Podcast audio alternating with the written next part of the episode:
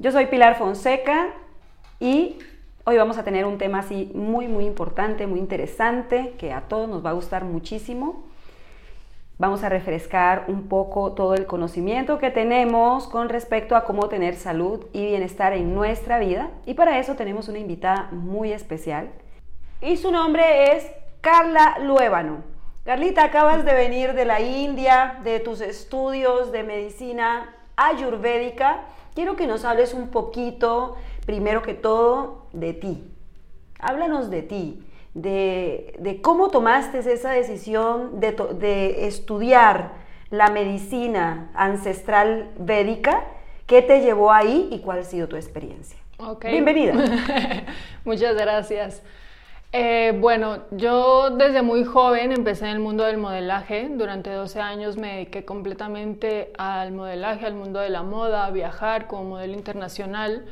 Y es un mundo muy exigente, tanto a nivel físico con el cuerpo, como mantener tu peso, y también a nivel mental, muchas exigencias, ¿no? Un mundo donde tienes acceso a muchos lujos, a muchas cosas, pero también eso pues sí, al final todo eso también te, te exige y tiene su resultado en el cuerpo y en la mente. Entonces, en una crisis muy fuerte que yo tuve donde ya no le encontraba sentido a la vida, como que sentía que había experimentado todo de forma material y que mi vida ya no tenía sentido, yo recuerdo que le oré tanto a Dios y le dije, ayúdame por favor a encontrar un camino, a encontrar el sentido de mi vida y a partir de ahí fue así, de verdad, como algo mágico, porque se empezaban a manifestar diferentes personas que me invitaron como a distintas filosofías espirituales. Eh, yo visité templos budistas, sijistas, eh, de Vaishnavas, diferentes templos, y encontré el Vaishnavismo. Ahí me gustó mucho, como que todo me hizo sentido. Eh, fue como que como si mi alma reconociera ese camino. Y ahí empecé a escuchar como de la India, de la medicina ayurvédica, eh, como una medicina muy holística para sanar el cuerpo, la mente, y me empezó a interesar bastante. Entonces yo viajé a la India, eh, a un ashram. Cuando estaba en el ashram, ahí empecé a escuchar mucho más acerca de la ayurveda y empecé a estudiar, como que empecé a indagar, empecé a estudiar y en ese momento fue cuando yo realmente como que encontré un sentido, un sentido a mi vida, el, estar en India, pero también como esta sanación en mi cuerpo, porque el ayurveda es una medicina que abarca todos los aspectos de, de, lo que somos como humanos, el aspecto físico de nuestro cuerpo, el aspecto emocional y el aspecto mental. Eh, y espiritual también. Entonces, a través de diferentes prácticas, de empezar a profundizar mucho más en esta práctica ayurvédica, fue como encontrar esta sanación en mi cuerpo, entender también a mi cuerpo cómo funciona y saber que cada cuerpo es completamente distinto. ¿no? Como esto que escuchamos mucho de eres única. Realmente yo ahí lo sentí y lo aprendí como de una forma mucho más eh, académica, se podría decir, ¿no? porque realmente sí empecé a entenderlo. Entonces, así fue como yo empecé con el ayurveda y bueno, a partir de ahí que estudié, eh, me di cuenta que mucha gente también pues pasaba por lo mismo, por lo que yo había pasado, como que estaba buscando un camino para sanar, tanto físicamente, espiritualmente, emocionalmente, mentalmente. Entonces ahí fue cuando decidí poner o compartir todo esto que yo estaba aprendiendo, que yo había aprendido, ponerlo al servicio de los demás. Y ahí es donde nace Tulsi Ayurvedic. Así es, ahí es donde, donde nace este proyecto. Em, porque yo al estudiar todo esto como que no sabía, yo quería compartirlo, pero no sabía cómo hacerlo. Entonces fue así como eh, meditarlo mucho, como hacer esa introspección y se me vino, así como en mi meditación se me vino de empieza por hacer tratamientos ayurvédicos para sanar el cuerpo, para sanar el espíritu, porque yo anteriormente ya había estudiado cosmetología y formulación de productos naturales. Entonces como que fue una combinación de todo esto que yo ya sabía con el ayurveda y así empecé, ahí fue cuando nació Tulsi Ayurvedic Beauty em, con tratamientos para el cuerpo completamente ayurvédicos y, ya empecé a poner en práctica como todas las consultas ayurvédicas, como ya todo este conocimiento medicinal ayurvédico. Es medicina natural, pero de la India. Así es. Muy bien, entonces hablemos un poco de eso. Eh, existe, es muy básico esto de, los doshas, que son como la, los humores de las personas, ¿cierto? Entonces, y todo el mundo dice que le interesa mucho, hoy día creo que ese conocimiento ancestral, la misma gente, la misma juventud, la misma persona, nuevas generaciones, han indagado un poco a través de las redes sociales y entonces le han dado vida a un conocimiento ancestral tan puro y tan honesto y eh, bueno, quieren saber cómo descubrir cuál es su dosha, qué es eso, cuéntale a la gente, cómo es esto, cómo es cada uno de ellos, cuál es su nombre, cómo identificarlo y cómo tener contacto contigo, son muchas preguntas, cómo tener contacto contigo para poder ellos definir cuál es su, humor. Claro. Sí, primero los doshas son los biotipos. Entonces tenemos los cinco elementos, que los cinco elementos conforman toda la creación material, tanto en el universo, en el planeta Tierra, lo podemos ver los cinco elementos, pero también en nuestro cuerpo y cada uno de estos elementos es encargado de una función a nivel físico, a nivel energético, a nivel mental. Y los doshas es la agrupación de dos de estos elementos. Entonces, todas las personas tenemos estos cinco elementos en nuestro cuerpo, o sea, estos tres doshas. Pero en lo que se enfoca la ayurveda o para dar un tratamiento ayurvédico es observar qué elementos están mucho más predominantes en cada persona. Entonces, el nombre de estos doshas, esta agrupación de elementos es Vata, conformado por el elemento éter y aire, Pita, conformado por el elemento fuego y agua, y Kapha, conformado por el elemento tierra y agua. Entonces, una persona, para que pueda saber cuál es su dosha predominante, bueno, se puede saber de diferentes formas, ¿no? Hay diferentes formas de diagnóstico. Em, entonces, una de ellas, que es la que yo más utilizo y en la que me, especializo, es en la observación de la lengua. La lengua nos habla acerca de todo el estado de nuestro cuerpo. Inclusive se pueden ver los siete chakras, cómo están funcionando en el cuerpo, pero ahí se pueden ver este, qué elementos tienes más predominantes, tu dosha predominante, eh, cómo están funcionando tus órganos, cómo está funcionando la energía en tu cuerpo, eh, los chakras. Entonces, ese diagnóstico que es el que yo utilizo, ahí ya yo puedo definir mucho más claramente qué dosha tiene en predominancia esta persona. Yo sí veo que ahora en internet hay como diferentes test y sí hay como ciertas indicaciones para tú indagar en qué dosha puede ser, pero a veces lo que sucede es que en Ayurveda tenemos también eh, el Prakruti, que es nuestro dosha, nuestro dosha predominante, pero cuando esté en equilibrio, que este se adquiere al momento de la concepción. Entonces, cuando estamos en equilibrio pleno.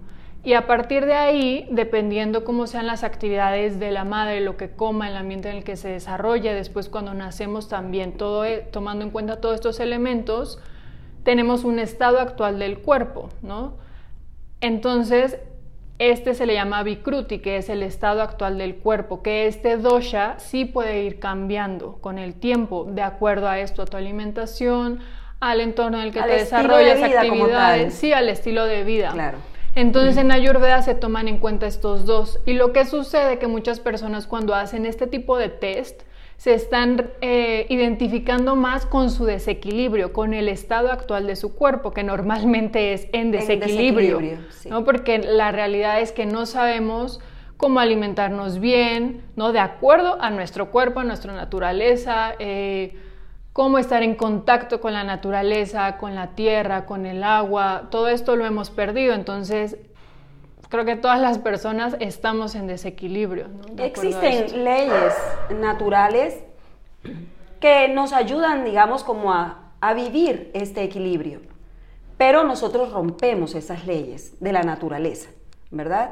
Y eh, muchas de las personas del, del mundo actual están totalmente desconectados de estas leyes de la naturaleza porque obviamente eh, vivimos en un mundo que actualmente está en una velocidad vertiginosa y no hace pausa para tan siquiera alimentarse. Entonces, basado, basados en el estilo de vida actual, la mayoría está en desequilibrio, tú tienes toda la razón. Bueno, pero cuando ya logra la persona saber cuál es eh, que ya tiene, digamos, como los tres doshas y lo ideal es mantener el equilibrio de los tres en su cuerpo. Identificar cuál es el predominante. Sí. Y luego que ya identificó cuál es su dosha predominante, entonces, ya, listo. ¿Qué tipo de alimentación debe tener? Porque la, alimentación es la gasolina del vehículo que se llama cuerpo, entonces ¿Qué tipo de alimentación es la que tú recomiendas? Así, digamos, sin ampliarte tanto, yo sé que esto es algo, aquí son solo pinceladas para que en algún momento te busquen a través de las redes sociales y digan, yo quiero que Carla me examine. ¿Sí? Entonces, de acuerdo, por ejemplo, ¿qué le aconsejas tú a un bata? Empecemos por bata, luego pita y luego el cafa. ¿Qué, qué le recomiendas en cuanto a la alimentación? ¿Qué le recomiendas en cuanto a una esencia? ¿Sí? ¿Qué le recomiendas en cuanto a la naturaleza? Y ya, nada más, porque si les damos todo no se vale. sí, de hecho es curioso lo que, lo que mencionas, porque esto que dices como de una esencia y la naturaleza también forma parte de la alimentación. Pensamos que la alimentación solamente es comer por la boca, pero en realidad no es así, nos alimentamos de todos de nuestros cinco sentidos, todo lo que vemos, escuchamos, sentimos, las personas con las que nos relacionamos y lo que comemos. eso es alimento. Eso es alimento, ¿no? Todo lo que entra por nuestros cinco sentidos es alimento, porque de eso se está formando nuestro cuerpo, cada tejido, cada célula de nuestro cuerpo, no solamente de lo que comemos. Pero bueno, empezando por bata, como para no hacerlo tan amplio, decirles que alimentos, eh, en Ayurveda existen seis sabores y cada dosha se le recomienda ingerir tres de estos sabores, que son los que lo van a mantener en equilibrio. Entonces, por ejemplo, para Vata es el sabor dulce, sabor salado y sabor ácido. Entonces, todos los alimentos que entren dentro de estos tres sabores son buenos para Vata, lo van a ayudar a equilibrarse. Y esto incluye también, por ejemplo, las esencias, ¿no? Por ejemplo, la esencia de lavanda esa es la mejor para Vata, porque Vata tiende a ser un dosha que es muy nervioso, que su sistema nervioso y su metabolismo es muy rápido, muy, muy rápido. Es viento, dijiste. Sí, es viento, ¿no? Como que va libre, vuela, mucho movimiento en su cuerpo y en su entorno. Entonces, la lavanda ayuda a calmar el sistema nervioso, a que esté más relajado, como que haga más tierra, ¿no? Que Vata es lo que necesita. Eh, por ejemplo, de naturaleza o de paisajes, yo les recomiendo mucho la playa.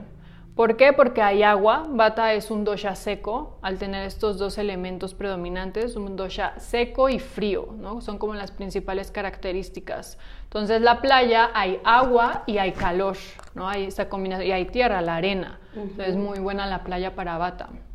Después tenemos a Pita, que Pita es un dosha Ah, muy pasional, con un fuego muy activo. Entonces, los sabores que lo ayudan a equilibrar es el sabor dulce, astringente y amargo, que esto va a ayudar a refrescar su cuerpo, a que se mantenga en equilibrio. Y una esencia buena para pita es la menta. La menta es muy refrescante, ¿no? va a ayudar a refrescar su cuerpo y también la mente, porque su mente es muy activa, ¿no? como que siempre pensando en accionar, en hacer, en resolver, en metas. Entonces esto va a ayudar como a que se... Entonces te pones un poquito de menta, vamos a buscarla por aquí. Vamos a buscarla por aquí. A ver, un poquito de menta, tú eres bata. sí. ¿Cierto? Sí, más predominante. Ajá, ahora yo soy pita. Entonces para ti era lavanda. Para mí, ajá. Y para mí es menta. Menta. Sí. Entonces la frotamos la podemos poner en la piel, pero también podemos inhalarla. Inhalar, sí. Y así se refresca. Sí. ¿Qué pasa cuando un bata se, se mentaliza? Se mentaliza.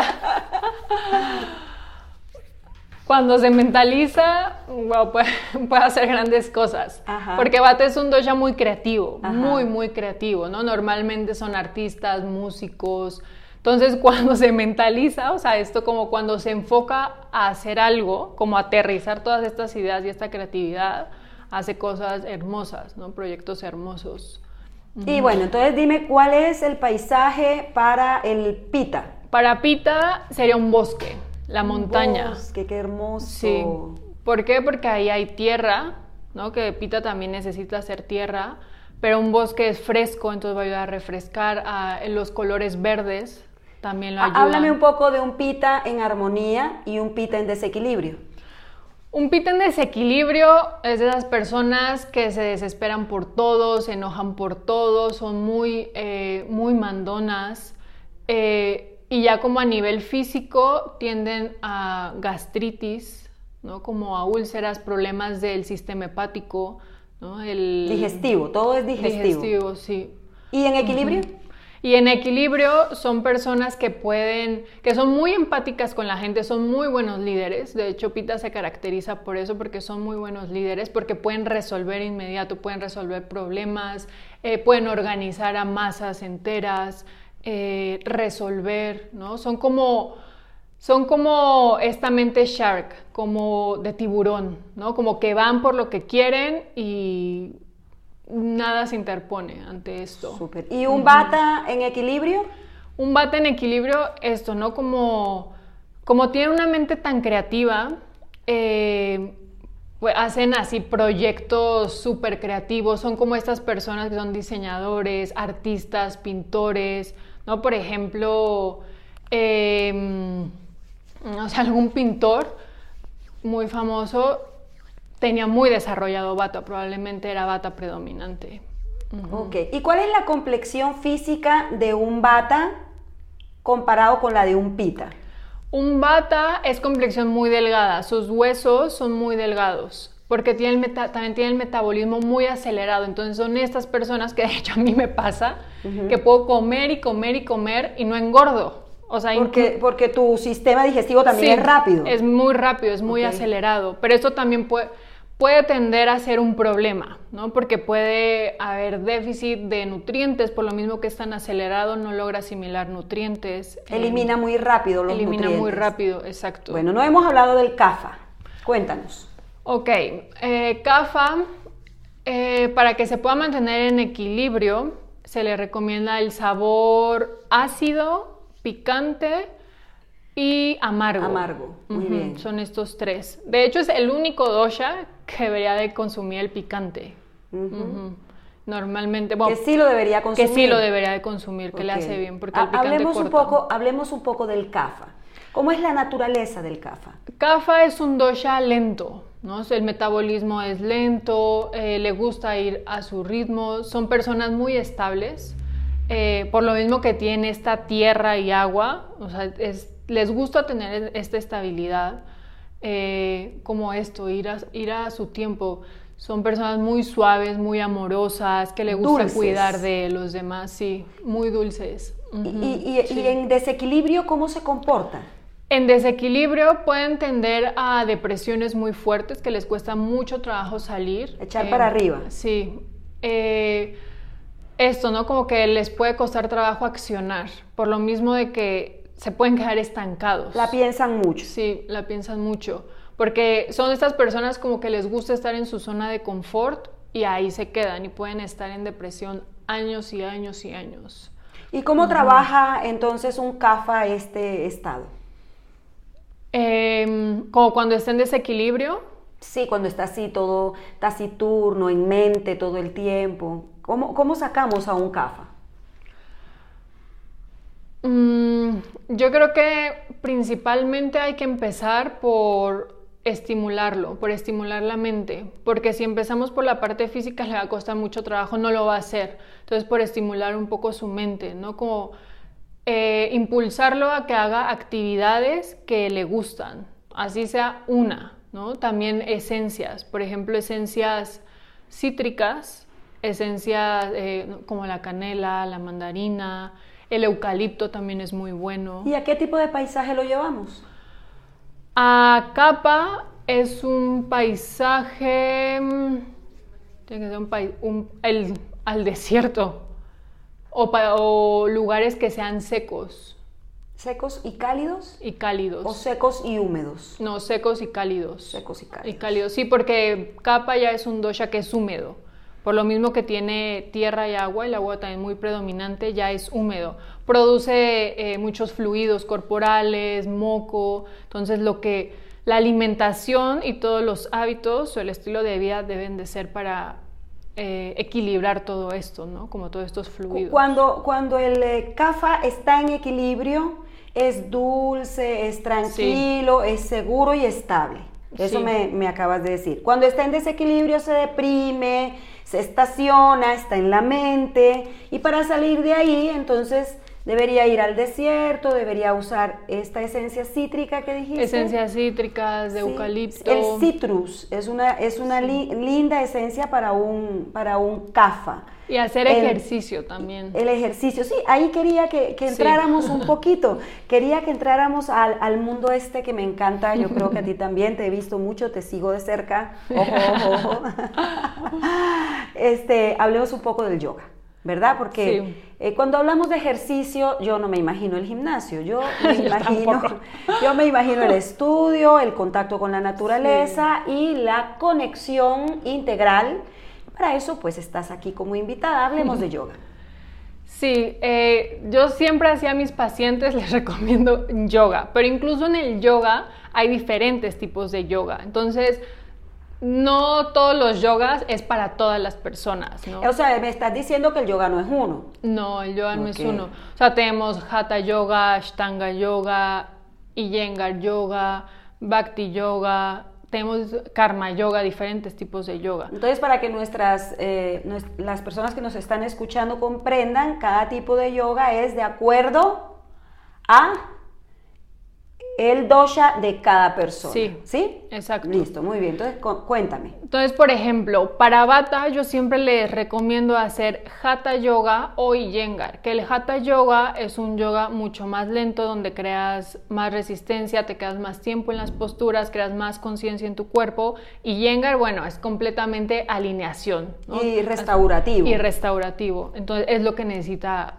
Bata, ¿no? Ir lento bajar el ritmo en todos los aspectos. Y obvio la meditación. Y me, sí, meditación yo siempre les recomiendo a los, a los tres, doshas. Meditación es algo esencial.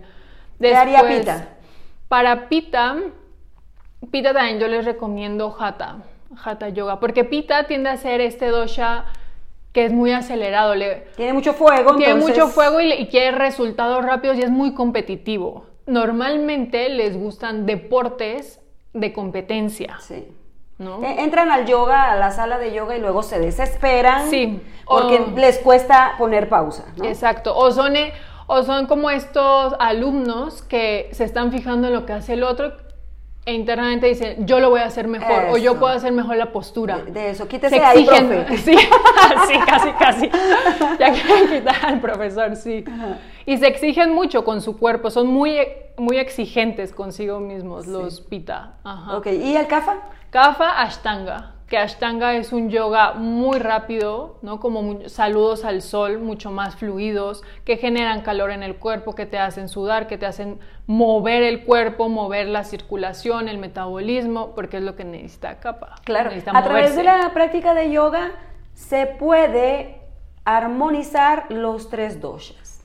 Así es. Eso es algo que, es algo que deberíamos, así como tomar nota. Sí ponerlo en el tablerito de la, de, la casa y recordar que a través de la práctica del yoga nosotros realmente logramos armonizar los tres doshas, las tres energías con las que nacimos. Sí. ¿Verdad? Y debería ser parte de nuestro diario vivir, ¿verdad?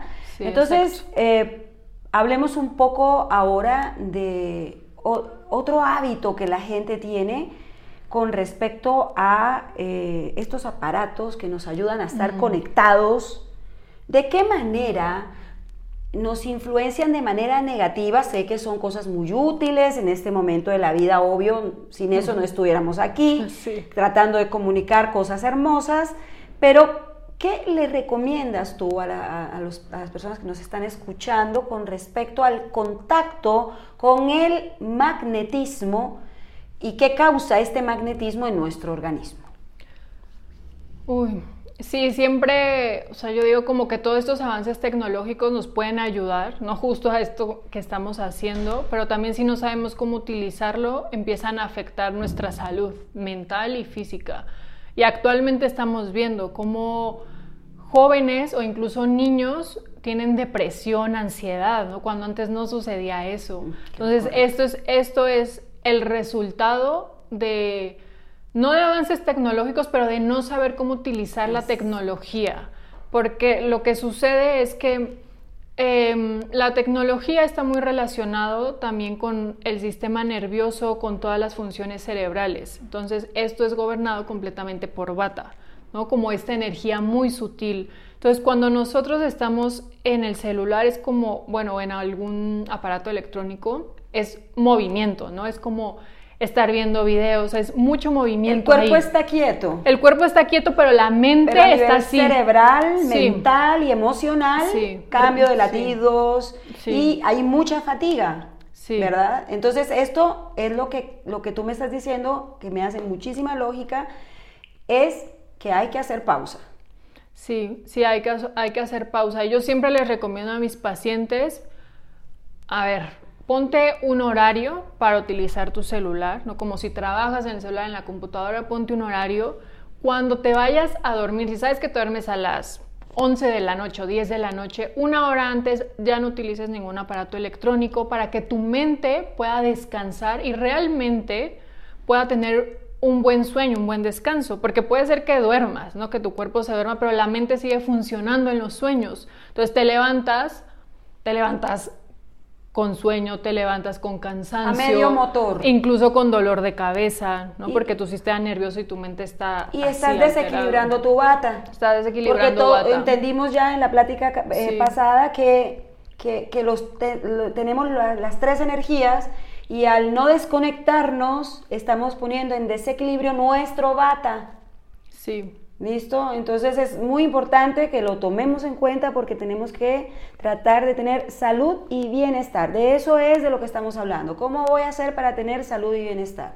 Entender las energías es lo primero. Segundo, hacer ejercicio. Tercero, ayunar redes sociales. Sí, si vas a hacer un ayuno que sea, que sea en redes. Sí, bueno, hablemos del ayuno. Sí. Hablemos del ayuno, ¿no? Hay, hay ahorita en redes tú miras yo digo, es muy loco todo lo que está ofreciendo la red social y que la gente lo toma de guru. ¿Te has dado cuenta? Es guru, ¿no? Porque lo dice el guru de saber, ¿no? Pero no es correcto. Hay que buscar la guía de un experto. Y mejor si es en vivo y en directo. Ya sea por redes o ya sea, por ejemplo, a nivel presencial. Claro. Pero sí que tengas a tu asesor en salud y nutrición, en salud y vida, que tengas a tu profe de yoga. Sí. ¿No? Porque ahora con la virtualidad todo es de lejos y hemos perdido el contacto visual, el contacto físico. Entonces lo perdimos y nos perdimos, ¿verdad? Entonces, hablemos de eso. Háblame del ayuno. Sí, el, eh, el ayuno es también como algo que se ha vuelto de moda, ¿no? Como esto de los ayunos intermitentes, que lo vemos por todos lados y como que todo el mundo lo empieza a recomendar. Pero justo el ayurveda es por algo que a mí me encantó el ayurveda, porque el ayurveda se especializa en ver a la persona, cuáles son sus hábitos, cómo funciona su cuerpo. Entonces, no todo es para todos. Exacto.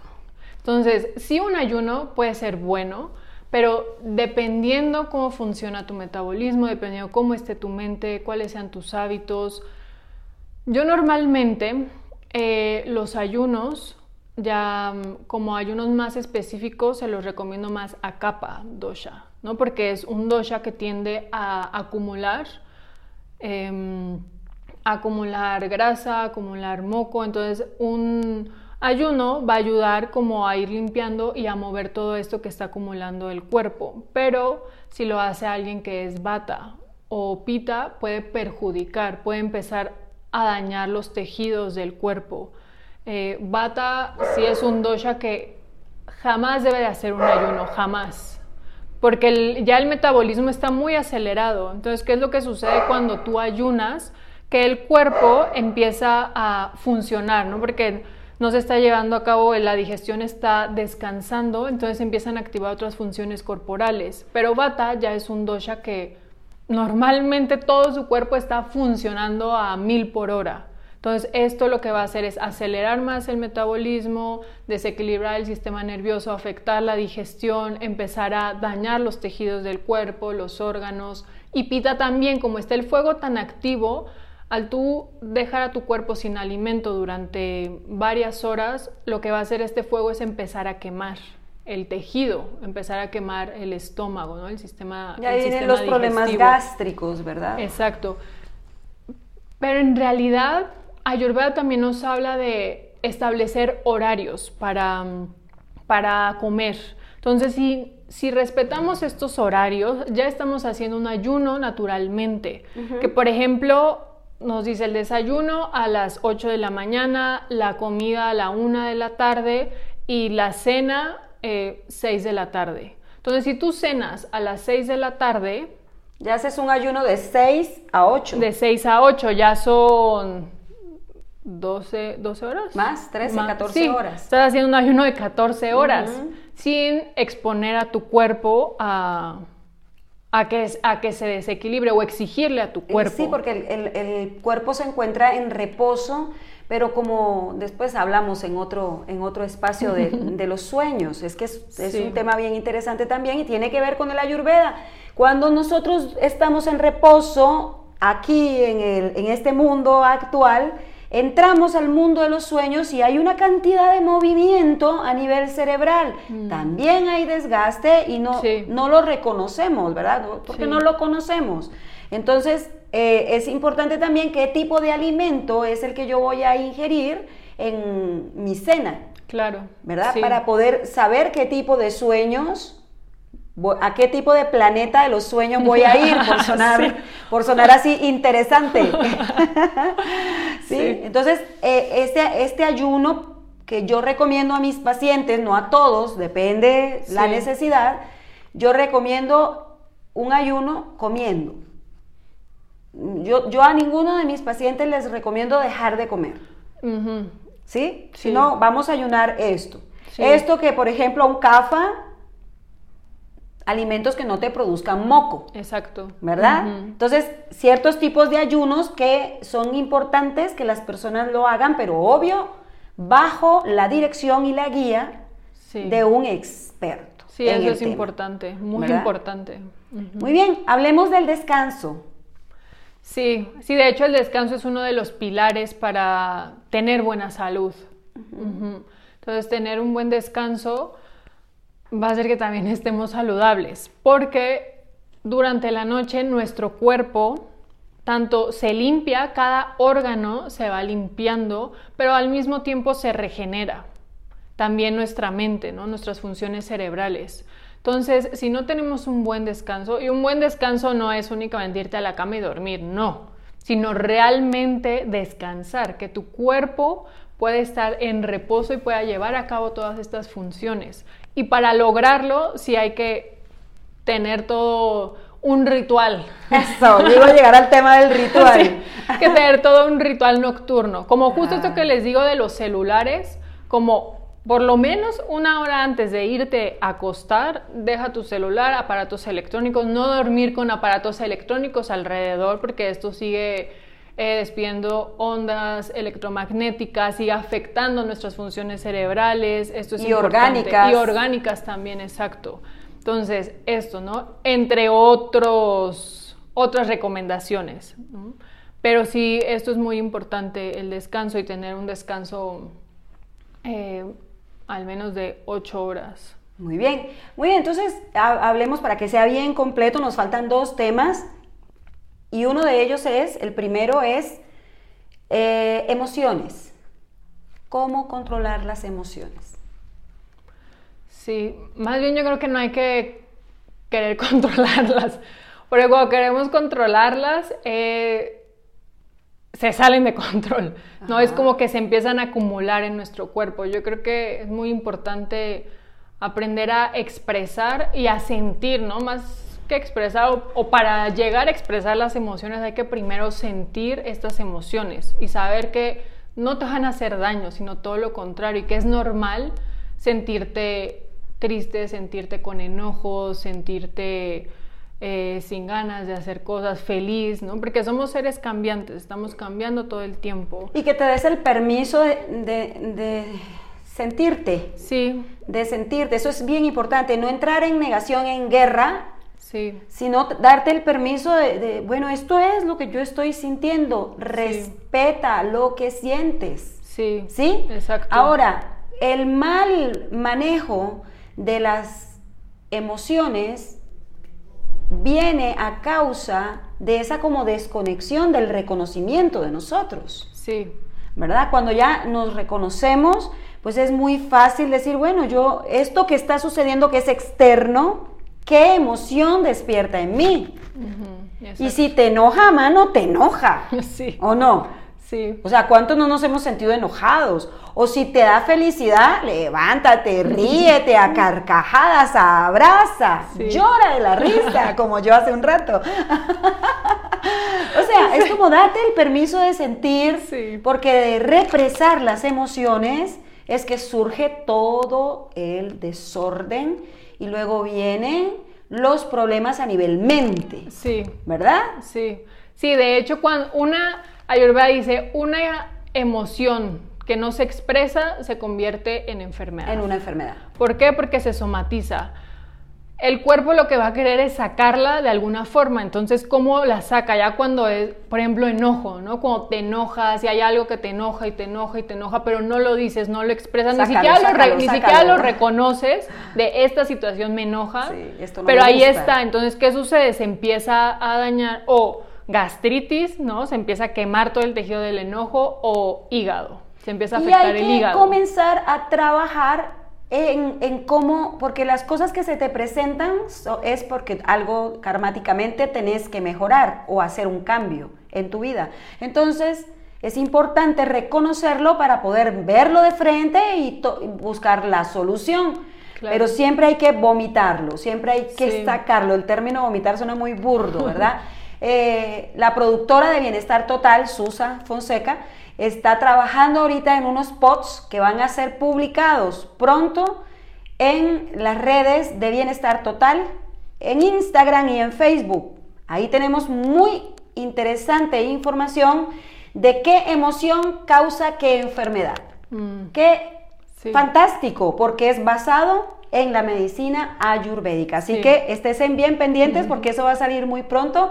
Susa nos dice que ya la próxima semana lo va a tener listo. Bueno, vamos a esperarlo. vamos a esperarlo. Bueno, vamos a hablar del último tema que es para mí el más interesante. Porque todo el tiempo hemos estado hablando de lo burdo, de lo físico, pero vámonos a lo más sutil. Hablamos un poquito de la mente, de las emociones, pero vámonos al espíritu. Mm. ¿Listo? Eh, háblanos un poco cómo ve esto el ayurveda. El ayurveda es una medicina que está completamente conectada con el camino espiritual, no es una medicina espiritual también, porque dentro de la ayurveda hay diferentes rituales espirituales que te pueden ayudar a, mejorar tu vida, a um, conectar con esta esencia divina que habita en cada persona. Y yo me enfoco mucho también como en el ritual. Para mí el ritual te conecta con esa esencia divina, con esta que habita aquí, pero que habita también afuera. Cada persona le puede llamar de distinta forma, porque a cada persona se nos manifiesta de una forma en que la necesitamos, pero también conectar desde aquí adentro. Entonces hay diversos rituales.